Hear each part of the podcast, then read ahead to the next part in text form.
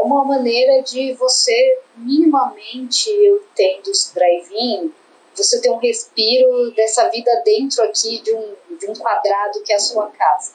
Né? Então, você ir, só o caminho mesmo, você já poder ver a rua, ou você ter uma tela grande o cinema, né? quer dizer, maior até, né? são telas enormes, é, de você estar tá com alguém dentro do carro, que você esteja dividindo essa quarentena ali, a família, enfim. É, é, como um, é realmente um passeio é, em família, ou se você divide a casa aí com um amigo, porque você tem uma república e com um amigo no cinema. É, é uma maneira de você voltar, não é um voltar ao normal, porque não é uma situação normal, mas você pelo menos ter um respiro. Acontece em SP.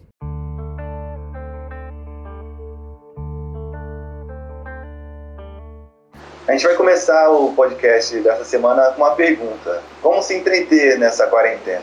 Durante esses quatro meses de distanciamento social imposto pelo novo coronavírus, queremos várias respostas para essa pergunta. Com as medidas para conter a disseminação do vírus, aquele bom e velho cineminha teve que ficar de lado, pelo menos por enquanto, o que afetou a forma como a gente se diverte e também, claro, atinge o setor audiovisual. É, mas para quem está com saudade de ver um filme aí na tela grande, existe agora uma nova oportunidade de ter essa experiência aqui em São Paulo de forma gratuita. Eu sou a Juliane Freitas. E eu sou o Anderson Faria. O Acontece em SP de hoje reúne é, por meio de videochamada a Gabriela Fontana, coordenadora de programação da Secretaria Municipal de Cultura, a Malu Andrade, diretora de Desenvolvimento e Políticas Audiovisuais da SPCine, e a Josefine Borgoá, diretora executiva do projeto Paradiso do Instituto Olga Rabinovich. E a gente vai falar do Drive-In Paradiso hoje. É, ouvindo esse termo Drive-In, a gente já tem uma ideia do que se trata, mas eu queria pedir para vocês me explicarem então o que, que é, é o Drive-In Paradiso. Obrigada pela presença aqui hoje.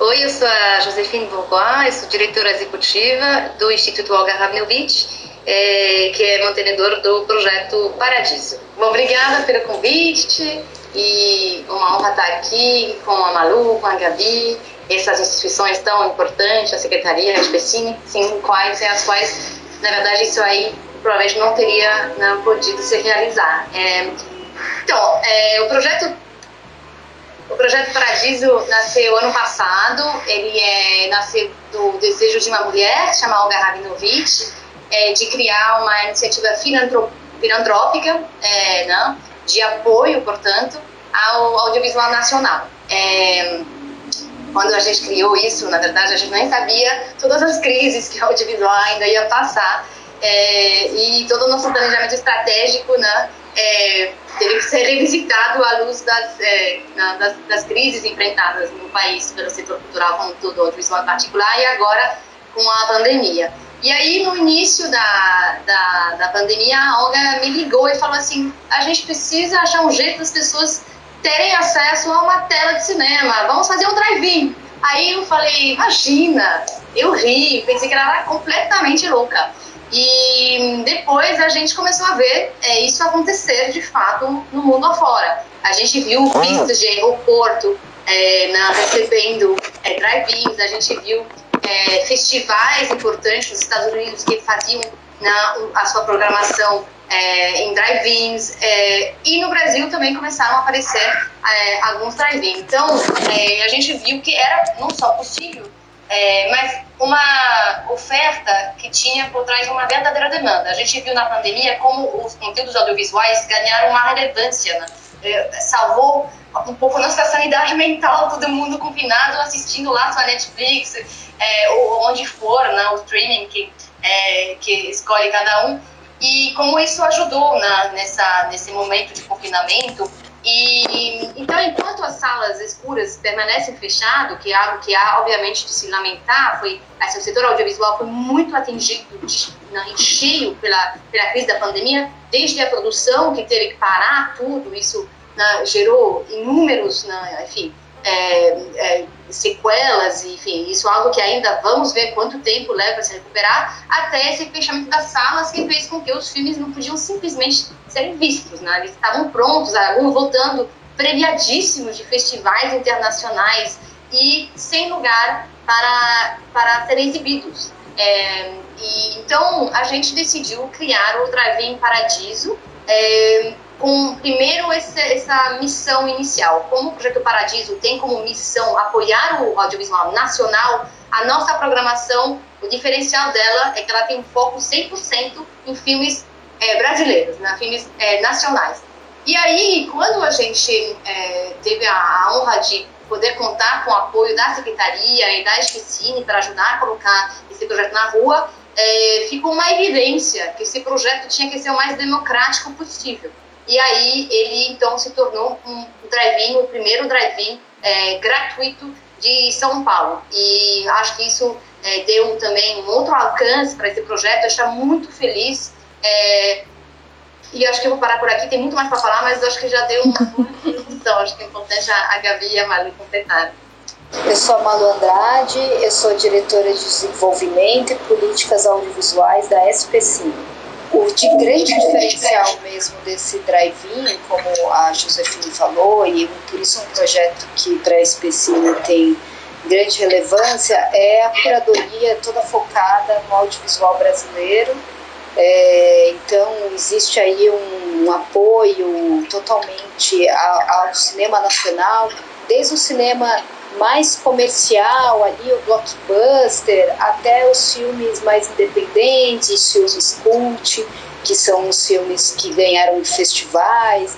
É, um, um dos programas, acho que já dando um spoiler, que eu acho que o mais interessante também é um foco no cinema negro, que ele tem é um cinema que ainda vem aí ganhando corpo, justamente por todas as questões históricas de exclusão da população negra dos meios de, de produção. É, então, é, é uma, uma sessão, uma faixa muito importante que, para a gente da SPCIM, que tem políticas é, afirmativas bem contundentes, a gente é, vê com muitos bons olhos. E, claro, também é, tem ali um. vai entrar na programação uma faixa que é fruto de uma parceria nossa com o Instituto e também com o Instituto Criar, que é o Curta em Casa, é, que foram produzidos 200 curtas-metragens, é, principalmente de pessoas em situação de maior vulnerabilidade, profissionais. Então vai ter uma faixa com essa produção que é muito bacana, essa é a proposta do Instituto de trazer, do Instituto Olga Rabinovich, trazer esses filmes para um, um público que talvez não tivesse acesso. Ele está no YouTube, esses vídeos, mas talvez não fosse o público que ele conseguiria atingir é, num primeiro momento. Então, para a SPCine, essa democratização do acesso, a democratização do cinema nacional, desde os mais indies ao mais blockbuster, para a gente é primordial. Eu sou a Gabriela Fontana, eu sou coordenadora de programação da Secretaria Municipal de Cultura. Eu acho que assim, a gente, enquanto Secretaria Municipal de Cultura, quando o projeto chegou para a gente, é, foi muito bem-vindo, porque a gente está num desafio imenso, enquanto gestores, de como fazer cultura e como ter uma difusão cultural eficiente no meio de uma pandemia em que a gente não pode aglomerar pessoas, em que a gente não pode juntar pessoas, é, como é que a gente faz que a população continua, continue usufruindo dos bens culturais, né? E aí, quando eles chegaram para a gente com a proposta de Paradiso, é, e eu acho que isso vai muito de encontro com as tentativas que a gente está fazendo nesse momento é, para tentar fazer com que a cultura chegue. E, não, assim, eu acho fundamental o audiovisual, porque a gente está trancado em casa, é a tela que chega e chega para gente. Mas como é que a gente dá um pulo, sabe? Como é que a gente faz as pessoas também conseguirem sair de casa com segurança para usufruir de uma tela de cinema, dado que a gente já entendeu que enquanto a gente não estiver na fase verde, a gente não vai voltar para salas de cinema por uma questão é, óbvia de segurança, né? E de saúde de todo mundo. Então, essa iniciativa é muito pertinente, espero que a gente consiga dar continuidade nela, enfim, e que ela tenha os méritos que ela merece. Legal. E só para contextualizar então um pouco quem está ouvindo e assistindo aí, é, vocês podem explicar rapidinho é, quando que vai ac acontecer a iniciativa, onde vai ser e, e a capacidade de público? Então, o drive-in ele abre agora, sábado, dia 1 de agosto, é, e ele vai ficar no ar por um mês, por quatro fins de semana, sempre aos sábados e domingo. É, ele então vai do 1 de agosto ao 23 é, de agosto. Ele tem três faixas é, por dia, as sessões sempre são às 5, às 8 e às 11 e é, acontece no estacionamento da Assembleia Legislativa de São Paulo, que fica em frente ao Parque Ibirapuera. Um lugar muito legal, muito bonito, que está em frente para o parque. É, e ele é gratuito, mas você tem que retirar seu ingresso, reservar seu ingresso no site do Simpla. É, se você entrar no Simpla, você já vai achar o Drive-In Paradiso lá. É, os ingressos para todas as sessões desse primeiro fim de semana já estão esgotados. É, mas, duas informações muito importantes. Já logo vem mais, porque tem as sessões do próximo fim de semana. Elas sempre entram no Simpla na segunda anterior ao fim de semana, às 5 da tarde. Então, é, daqui a pouco, é, já está lá no Simpla a programação do, do, próximo fim de semana e na segunda que vem já vai ser possível adquirir esse ingresso para o próximo fim de semana. E a gente, como a gente viu que teve essa procura muito grande, que nos deixou felizes, a gente criou um mecanismo que a gente chama de fila da sorte, que é que como as pessoas às vezes têm contratempos nas suas vidas e podem não aparecer, apesar de ter reservado o seu ingresso, isso acontece, normal, é, mas a gente sabe que tem gente que adoraria estar lá, é, você pode aparecer a meia hora antes de cada sessão e havendo ingressos, é, vagas remanescentes, elas serão atribuídas às pessoas para a chegada nessa fila da sorte. Então, é, se você não conseguiu esse ingresso, ainda tem essa possibilidade, pode tentar a sorte lá. É, eu, meu palpite é que sempre vai ter alguns lugares sempre sobrando por aí, porque sempre acontecem essas coisas. E a gente não quis, obviamente, né, é, é, disponibilizar mais ingressos do que tem realmente de lugar. Então a gente fez certinho, é, a, capacidade, a capacidade toda é de 100 carros. A Malu comentou agora há pouco sobre a exibição dos filmes, né, sobre a opção de exibir filmes nacionais. Eu achei isso bem, bem interessante, queria explorar um pouco mais com vocês sobre isso, perguntando como que foi realizada a curadoria desses filmes e por que a opção de exibir somente filmes brasileiros, filmes nacionais? Né, quais, quais os critérios, pelo menos nesse primeiro momento, que vocês utilizaram para chegar nessa, nessa decisão? Então, eu preciso dizer, Manu, você pode completar, mas é importante aqui dizer que a curadoria é da Marina Persson, que a gente convidou, né, que é uma pessoa que tem uma, um super conhecimento, né, é, além de ela mesma ser né, diretora, né, realizadora de filmes, ela é, tem um conhecimento bem profundo dessa realidade do cinema nacional, é, e foi uma delícia construir isso com ela. É, falei, eu acho que assim, o, o drive-in, ele não nasce fora de um contexto, ele nasce dentro do contexto institucional de uma, do, do, do, do projeto Paradiso, que tem essa missão de apoiar o cinema nacional, que é um cinema que é, carece ainda de, de exposição, de exibição, quer dizer, ele tem um potencial enorme e é, ele tem esse potencial reconhecido, inclusive, muito na arena internacional. E a gente acha que foi a ideia aqui foi realmente usar essa vitrine, essa janela, para mostrar esses filmes, esses talentos, que é isso que a gente faz em todas as nossas ações. É, então, a gente achou que isso era condizente com a missão do Instituto né, colocar esses filmes. A gente tem, por exemplo, a sorte, a honra de ter na, no sábado de estreia do Drive-In um filme que é inédito no Brasil, que o meu nome é Bagdá, da Caru Alves de Souza. É um filme que ganhou o prêmio da Mostra Generation no Festival de Berlim esse ano, ou seja, um super reconhecimento, né? É, e que ficou sem, sem lugar para ser mostrado, sem tela, sem cinema, sem sala. E isso é uma, sei lá, é um pouco uma tragédia, né? A gente tem um filme dessa qualidade, com esse reconhecimento numa prateleira, né? Então, a ideia era justamente um pouco oferecer essa vitrine para, para filmes como esses. É, a gente deve ter todo fim de semana é, a gente está tentando uma pré-estreia desse tipo. É, isso para a gente é uma coisa que a gente acha muito legal, que é mostrar esses filmes, eles chegarem a, a, a um público é, que está, inclusive, é, esperando por eles. Né? Isso também a gente pôde ver a mobilização da Caru, foi o primeiro a esgotar, enfim, foi uma coisa muito bacana de ver, muita gente querendo ver esse filme.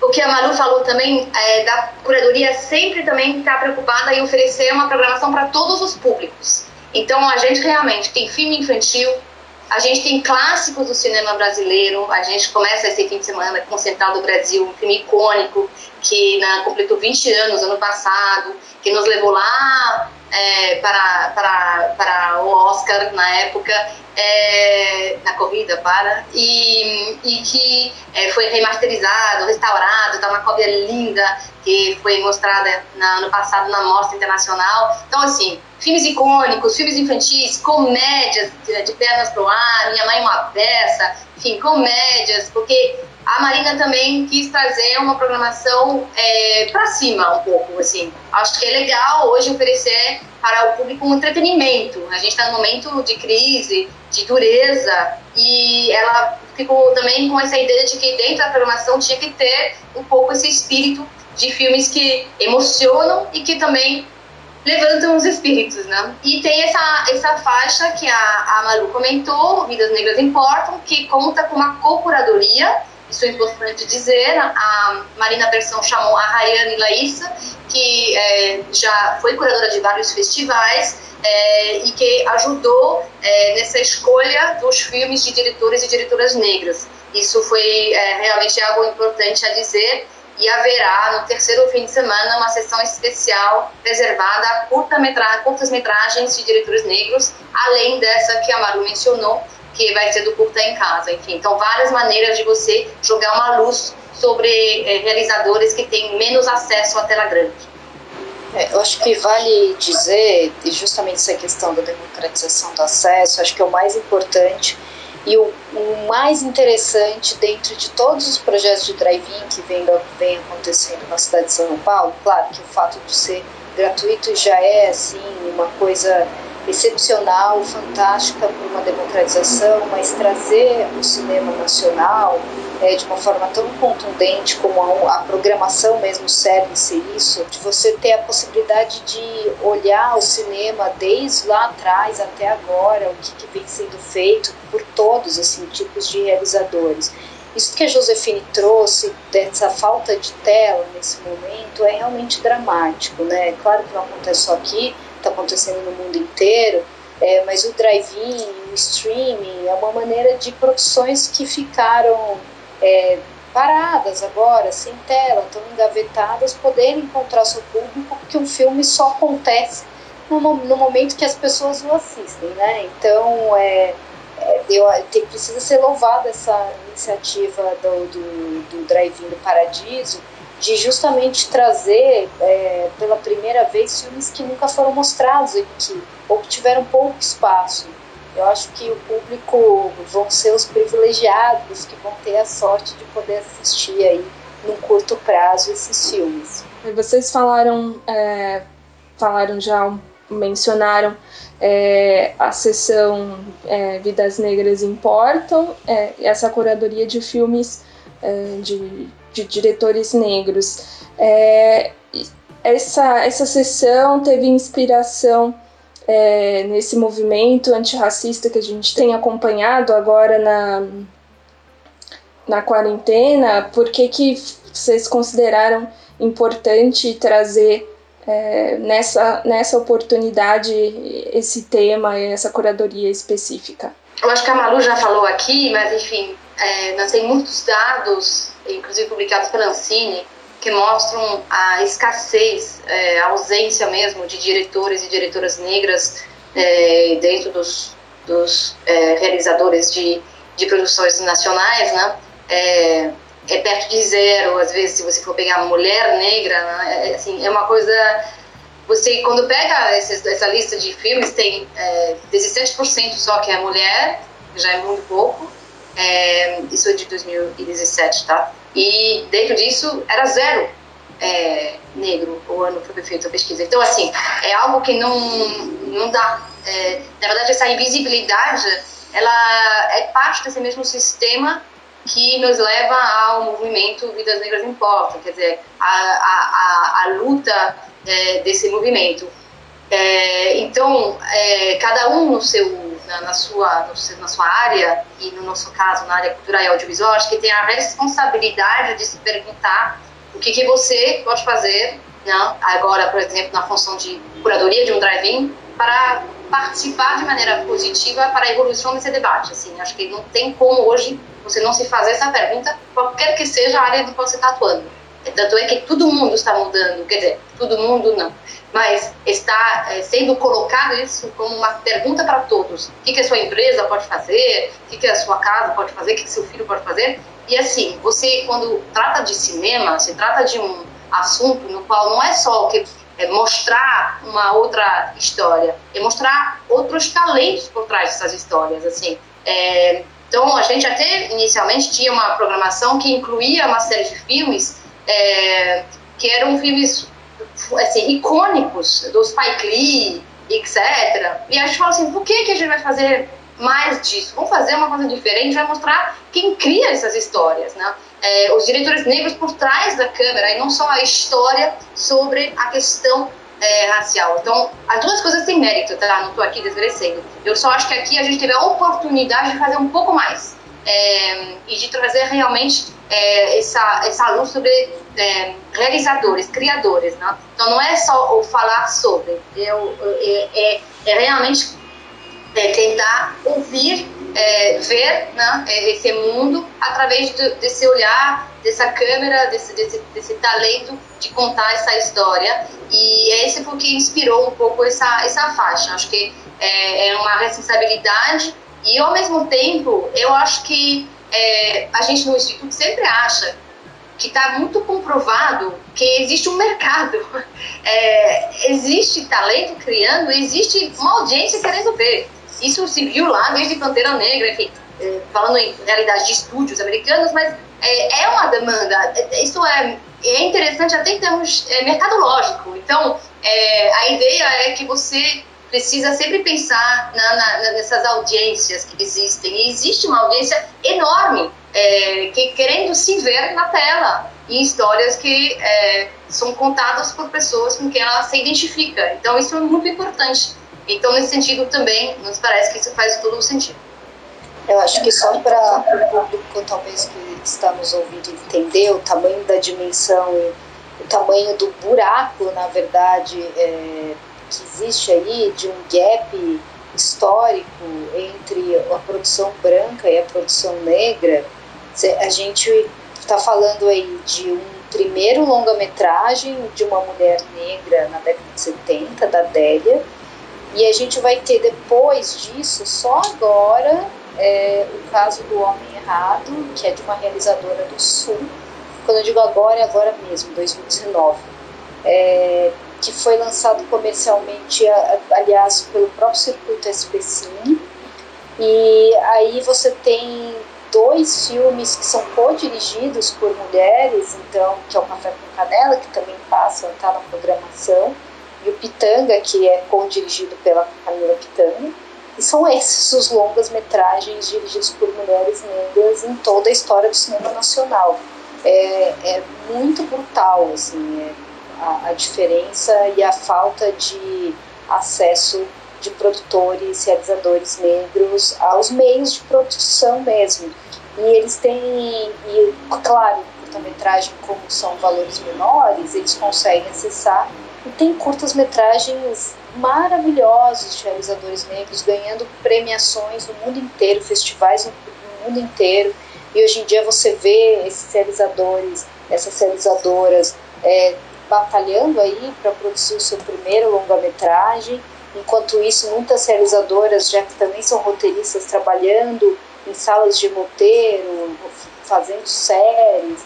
É, existe, e aí, olhando do outro lado, como disse a Josefine, o mercado é muito grande e muito mal explorado. Né? Na própria SPCine, eu lembro de uma leitura de roteiro de uma série feita pela Renata Martins, que é uma realizadora é, maravilhosa, e junto com o sócio dela, o Renato Cândido, também um realizador muito potente, em que a sala inteira eram pessoas negras periféricas ali na sala do Lido, que é muito grande, não é nem do, do cinema, é a sala mesmo Lido ali de auditório.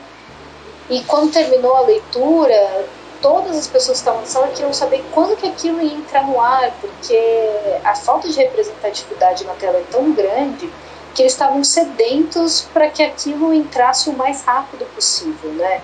Eu fico feliz que algumas coisas andam mudando, por exemplo, Netflix ou outros canais comecem a olhar também para esses realizadores e olhar também para o público como que o que a gente, né, o público vai ver ali, vai se ver na tela.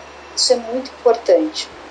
Dina Davis, que é uma atriz norte-americana, ela tem um instituto, que é o Instituto Dina Davis, ela tem uma frase que é maravilhosa, né? Ela é uma questão de é, gênero, né? O instituto dela estuda gênero e a representação de gênero na mídia.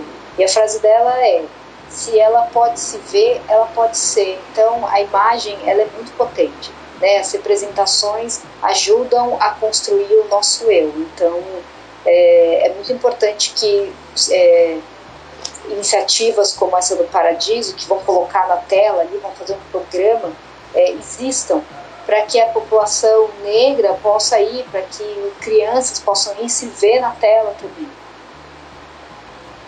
É, eu acho que é uma construção de uma política a longo prazo, né? Eu acho que na, nesse último ano escracharam na nossa cara o quão discrepante está a desigualdade racial, especialmente no nosso país. Né? Por mais que o Black, Black Lives Matter é, começou nos Estados Unidos, né, com essa potência que ele está alcançando agora no mundo, é, eu acho que tem uma representatividade muito grande, especialmente na cidade de São Paulo. E a gente também, enquanto secretaria, enquanto prefeitura, quis dar voz para esse movimento, por ser muito importante e necessário. É, a gente criou um programa agora, não sei nem se vocês conhecem, que é o Vozes Negras contra o Racismo. Ele começou na semana passada, são produções audiovisuais de coletivos periféricos da cidade de São Paulo. Então a gente está fazendo intervenções pela cidade nesse momento em que a gente não pode juntar pessoas. Então a gente é, acha importante dar protagonismo e voz. E o que, que eu estou querendo dizer com isso? Então, esse projeto ele foi concebido por pessoas negras do quadro da Secretaria Municipal de Cultura, do, da Secretaria de Direitos Humanos, da Coordenadoria de Igualdade Racial e algumas pessoas da sociedade civil que se juntaram para criar esse projeto justamente assim, porque a gente acha importante, acho super legal ter o fundo do Skype mas é mais importante você dar voz de fala para essas pessoas criarem os seus próprios conteúdos se reconhecerem enquanto tela, enquanto trabalho, enquanto força de trabalho produtiva mesmo, e não só uma reprodução da sua realidade, mas delas serem inseridas em todas as etapas dos processos e serem protagonistas desses processos, mas de verdade. Assim. Bom, a gente vive um, um momento, um contexto bem, bem pesado por conta da, da pandemia, não só por isso, mas principalmente por isso. Esse momento tem sido bem, bem difícil para todo mundo. E a Josefine comentou agora há pouco numa das respostas, uma das respostas que ela deu, sobre a, o como a escolha desses filmes pode ajudar no sentido de trazer um entretenimento para as pessoas, é uma leveza e tirar elas desse lugar sombrio que a gente está vivendo. Então, eu imagino que a resposta para essa pergunta vá nesse sentido, mas eu queria saber se, na opinião de vocês, por que a gente deve considerar a volta do acesso das pessoas ao cinema nesse formato de drive-in tão importante nesse momento? porque, é bom, acho que tá todo mundo bem é, já cansado de ficar em casa, né? É, mas ao mesmo tempo a gente precisa ter muita responsabilidade no momento que a gente sai. Né? A pandemia está aí, continua mesmo caindo o número de mortes, o número de infectados. É, então, claro, todos os protocolos e todas as orientações de Covisa precisam ser devem ser é, levadas em conta é, no momento dessas da abertura, né? É, é uma maneira de você minimamente, eu entendo os drive-in, você ter um respiro dessa vida dentro aqui de um, de um quadrado que é a sua casa, né? Então você ir, só o caminho mesmo, você já poder ver a rua, ou você ter uma tela grande como de cinema, né? Quer dizer, maior até, né? São telas enormes. É, de você estar tá com alguém dentro do carro que você esteja dividindo essa quarentena ali, a família, enfim. É, é como um, é realmente um passeio é, em família, ou se você divide a casa aí com um amigo, porque você tem uma república e com um amigo no cinema. É, é uma maneira de você voltar, não é um voltar ao normal, porque não é uma situação normal, mas você pelo menos tem um respiro, né? Então eu acho que é, isso é, é o interessante, né? O cinema, é claro, a gente, mesmo numa época sem pandemia, a gente poderia falar, bom, eu vou assistir todos os filmes no streaming, mas é o que acontece, as pessoas gostam do cinema, eu adoro no cinema, porque eu gosto da tela, eu gosto do, do ritual do cinema, né? Eu acho que o cinema nunca vai deixar de existir justamente por causa disso, do ritual de você estar num lugar, de você ter uma tela, um som melhor, você estar tá com alguém. É, e o drive-in proporciona isso em alguma maneira, né? Você tá, nem que você esteja sozinho no seu carro, tem outros carros ali junto com você, é, compartilhando dessa mesma experiência. Então eu, eu acho que é isso, é, é é o compartilhamento social de alguma maneira, mesmo que um cada um seu carro de máscara. É, eu acho que todo mundo está falando muito desse novo normal, né? O que é a cultura dentro desse novo contexto?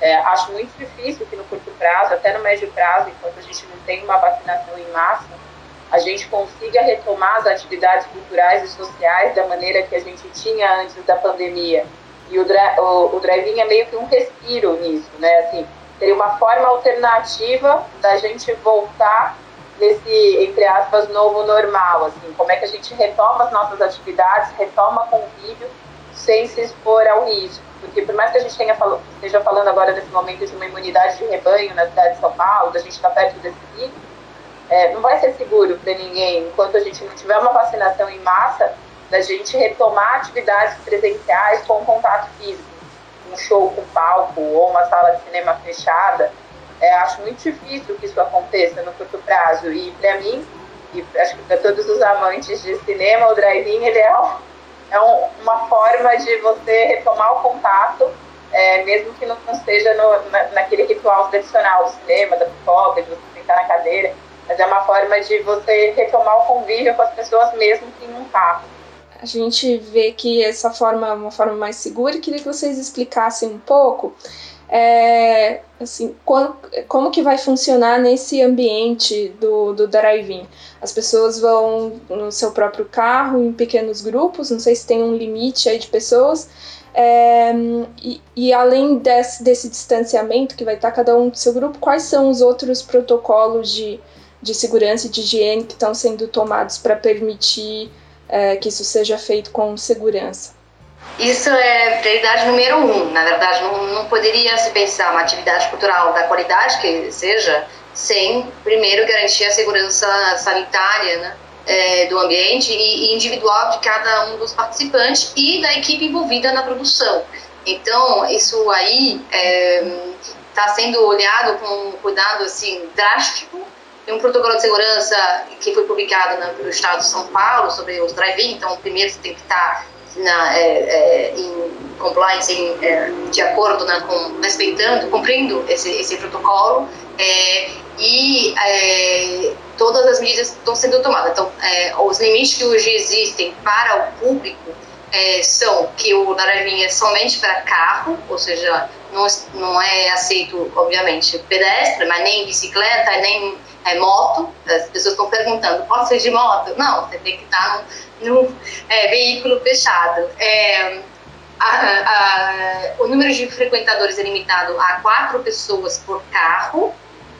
O número de vaga, apesar do estacionamento contemplar muito mais é, vagas do que isso, é de, 8, de 100 carros para conseguir manter um distanciamento físico de 2 metros entre cada carro é, e respeitar o distanciamento social. É, a lógica também é que ninguém saia do carro, e, obviamente, tem banheiro, é, mas o controle do acesso do banheiro também é feito de maneira, é, com um sistema de pisca-alerta, enfim, de maneira que é, não haja, não se forme fila no banheiro, fila no banheiro.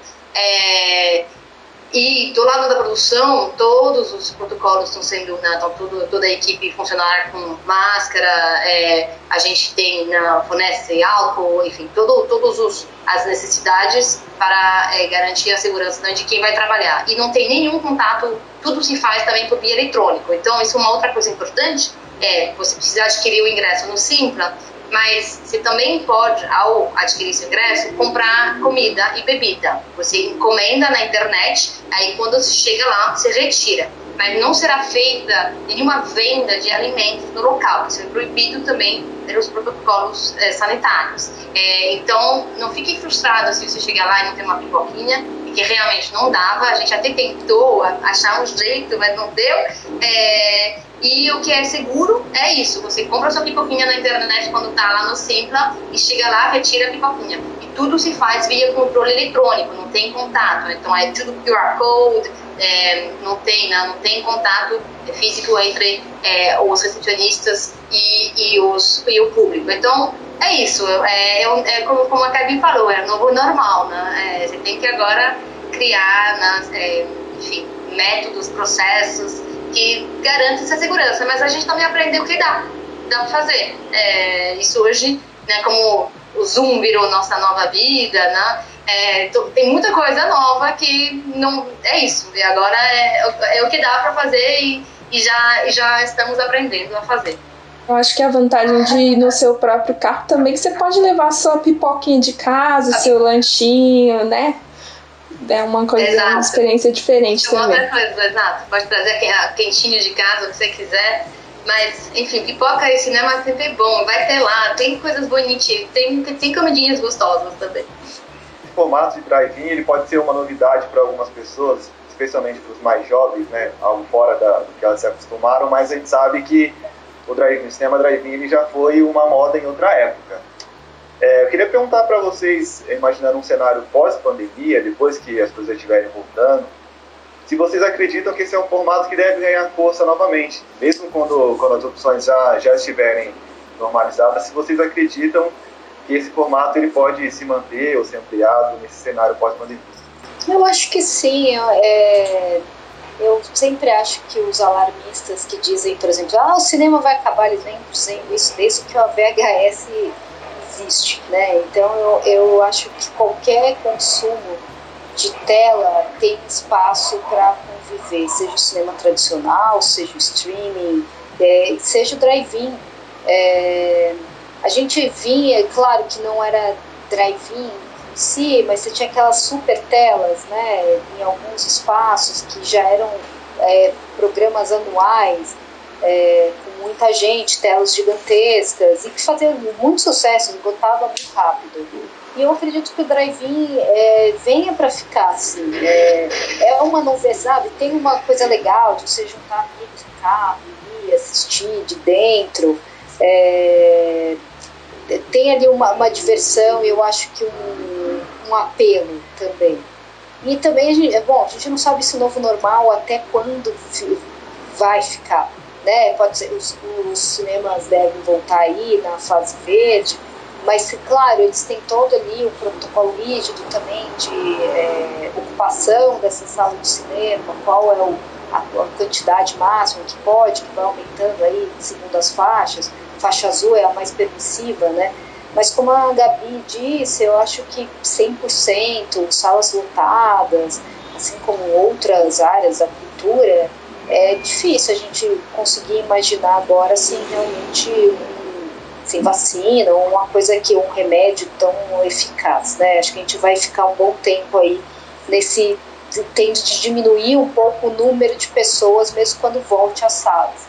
E o, o drive-in ele vai ter ali a sua é, a sua porção de pessoas que vão querer, ao invés de ir numa sala de cinema, vão querer ir num drive-in, vão se sentir mais seguras, ou simples pelo fato de, poxa, eu acho legal pegar um carro e assistir é, um filme num drive-in. Eu de assistir muito filme, sempre achei muito legal essa história de drive-in. Falei, pô, muito legal você pegar um carro e assistir um filme, uma, uma tela gigantesca, né? Um som dentro do seu carro. É, tem aí, acho que, seu apelo, assim, da, da diversão. Então, acredito que sim, eles devem continuar. É, dito isso, posso eu é, sempre vejo esse drive em particular, não, posso falar dos outros. É, no nosso caso, a gente vê muito como uma tela efêmera, porque o nosso é, desejo é que toda a indústria volte a bombar com as suas salas é, reabrindo no momento adequado. E aí eu vou nem me pronunciar sobre esse debate porque não me cabe. É, eu não posso, enfim, é, nem ter uma opinião, porque eu acho muito difícil hoje em dia você ter uma opinião sobre qualquer coisa, porque muda a realidade uma velocidade tão grande, né, os dados, os indicadores, na, estágios vermelhos, enfim. Então, que é muito difícil, eu entendo que nossos governantes estão aí com esse papel muito, muito difícil, árduo, né, de tomar essas decisões é, e decidir o que, que é melhor para a população. Então, é, de acordo com o que for decidido, espero que o mais enfim, que logo, alguma hora, veremos de novo as salas escuras abrindo. Eu acho isso fundamental para a indústria. É muito triste o que está acontecendo para os exibidores, né? realmente é muito.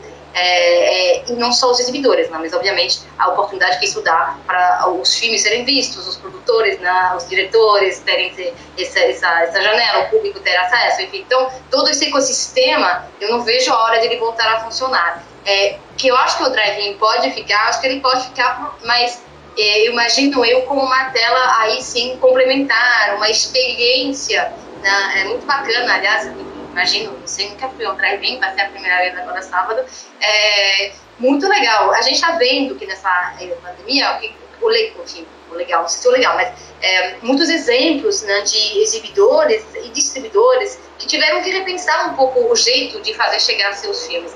E teve coisas maravilhosas, teve gente que fez é, em rede de, de, de, livrarias, de restaurante, de, de, de bar, de biblioteca, enfim, biblioteca não era porque estava fechado, mas enfim, é, outros tipos de lugares é, que podiam transmitir no seu site, então é, esses filmes. E isso ampliou muito, né? Tem uma experiência muito bacana de um de uma distribuidora americana que conseguiu com isso ampliar muito a comunidade em torno dos filmes, porque acho que no final é isso, né? Cinema é uma experiência é, coletiva, é, ela gera uma comunidade, mesmo que você não esteja fisicamente no mesmo lugar, existe essa noção de comunidade, né? E acho que o Drive, então, ele, é, ele dá um pouco mais de fisicalidade né, a essa comunidade, você está lá no seu carro, mas você está com outras pessoas no entorno, né? Deve ter uma sensação de uma vibração coletiva maior do que na sua sala, e, mas é diferente de uma sala escura. Então, assim, eu pessoalmente não vejo a hora e torço para que quando é, for seguro é, para todos, é, podamos, possamos voltar às nossas salas escuras. Para encerrar o, papo, queria perguntar justamente um pouco do, do, que vocês já falaram, acho que talvez a Gabriela possa falar mais um pouco. É, o setor de audiovisual claramente foi muito afetado né, com esse fechamento dos cinemas e também é, da possibilidade de, de gravar, de fazer as produções, de dar continuidade, né, para as produções. É, eu queria saber o que, que vocês esperam aí desse futuro próximo e, e se há algo, o que está sendo feito aí para é, minimizar é, esses danos em termos de, de, de programas, investimentos, é, o que, que a gente pode esperar aí para o futuro? Bom, é, olhando a SPCine, a gente olha para a cadeia toda, realmente é dramática a situação, né? É justamente porque por muito tempo teve de parar, as produções pararam. É, agora vem tomando, né, com os protocolos aceitos e já em implementação, tanto do, da iniciativa privada, que foi submetido via todas as associações, como da própria SPCine, via Film Commission para filmagem na cidade de São Paulo em espaços públicos e equipamentos. Então, é, essas filmagens vêm voltando e vêm voltando muito aos poucos, porque, é óbvio, encareceu, né? as produções encareceram com a EPI, todos os protocolos que são necessários. Então, isso vem voltando de pouquinho. É, além da produção, é justamente a gente pensar no resto da cadeia, que é a distribuição dos filmes e a exibição, que são coisas extremamente ligadas. É, o que a gente vê agora é muitos filmes é, olhando para o drive-in nesse momento como uma tela com cinco lançamentos, né? Tem uma, tem uma quantidade de filmes enormes represadas, porque o, a cadeia funciona de uma maneira que você coloca os filmes nas salas de cinema, justamente porque são os números expressivos. Depois ele vai para uma segunda tela, como a gente chama, que pode ser de streaming ou a venda para um canal. O que a Specine vem fazendo também nesse sentido é ajudando os produtores e distribuidoras que entrarem em contato com a gente, porque tem investimento nosso ou em produção, desculpa, caiu aqui, ou em produção vou ligado é, que precisa colocar os filmes em determinadas salas, ou de distribuição mesmo, então a gente dá um dinheiro ali para aquela promoção do filme ser distribuído, é, ajudá-los no sentido de conversar com a agência maior que é a Ancine, para que, pelo menos no momento de pandemia, esses é, filmes possam ser distribuídos em outras janelas, como a gente chama. É, a Ancine já deu um passo muito grande, foi uma enorme conquista liberar para que seja considerado como uma primeira janela, ou seja, que esse filme possa ser lançado em drive-in.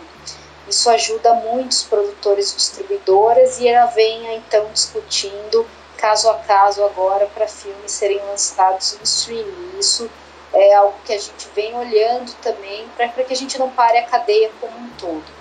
É, a gente tem editais abertos nesse momento para produção, a gente não parou, a não parou nenhum dos seus editais é, dentro do programa que já estava pensado, um cronograma para desembolso, então investimento no audiovisual da produção até a distribuição, e a gente vai continuar fazendo o nosso papel. É, e agora, é uma maneira da gente também ajudar os produtores, a gente tem é a plataforma Specimen Play, que é a plataforma, a única plataforma pública de streaming do país. É, então a gente vem é, licenciando bastante conteúdo, grande parte dele, assim, 90% ou mais nacional. A gente tem aí duas prateleiras da, da PAN, que é a Associação de Produtores Negros, então também dando é, vazão a essa produção negra. Com isso, esse dinheiro também ajuda os produtores. Então a SPCine está com um pacote aí completo, tanto de investimento quanto de também de articulação política com a Ancine para que essas produções possam chegar de outra maneira, é, protocolos para filmagem, protocolos para as nossas salas de cinema, né? A SPCine tem 20 salas de cinema na cidade que estão paradas nesse momento, então junto com a Secretaria de Cultura, já que as nossas salas estão dentro da sala de cultura ou não, dentro da educação, criando esses protocolos para uma volta segura.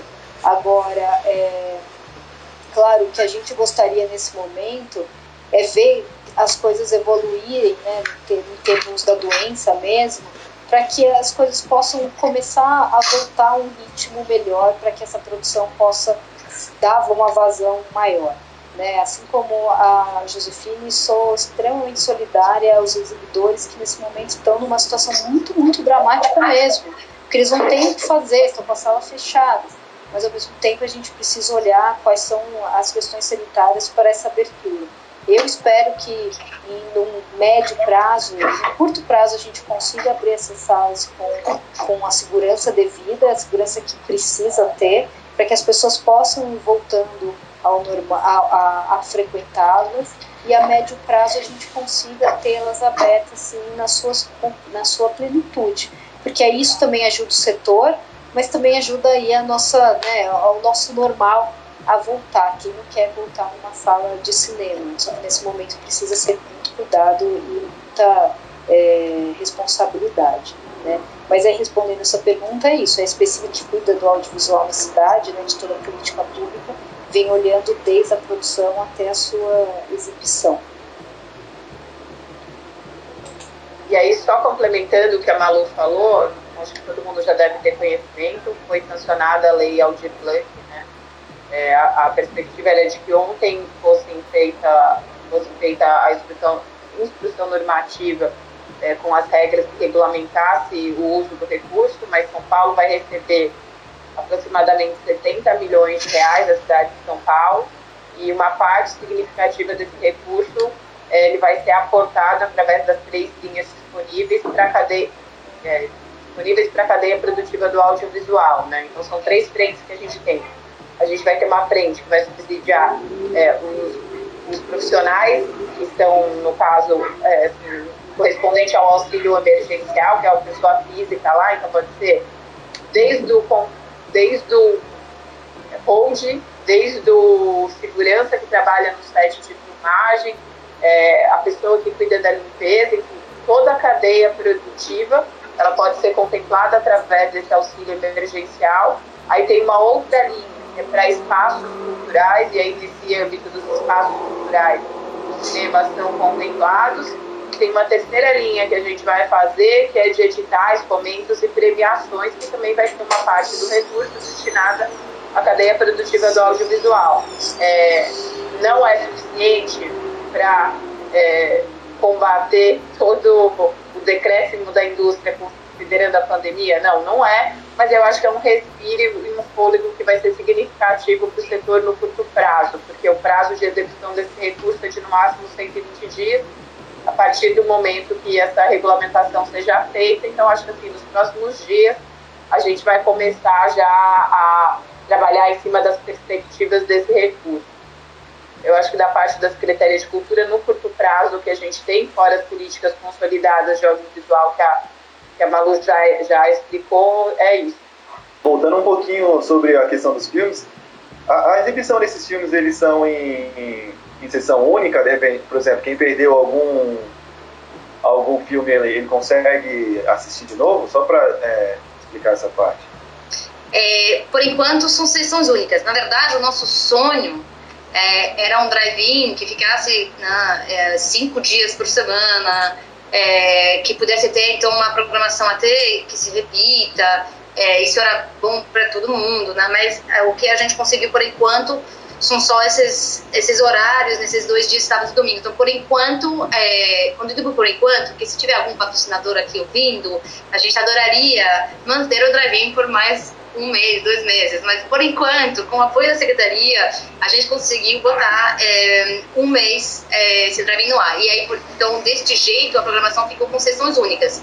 É, mas enfim, por exemplo, se você gosta do DPA, do Detetive do Prédio Azul, você vai ter o DPA 1 no sábado e no DPA 2 no domingo. É, ou seja, são filmes diferentes, mas é, tem sequências às vezes que a gente conseguiu é, fazer. Mas por enquanto, sessões únicas sim. Então, e de novo, corre lá no Simpla, mas se não conseguiu no Simpla, tem a fila da sorte.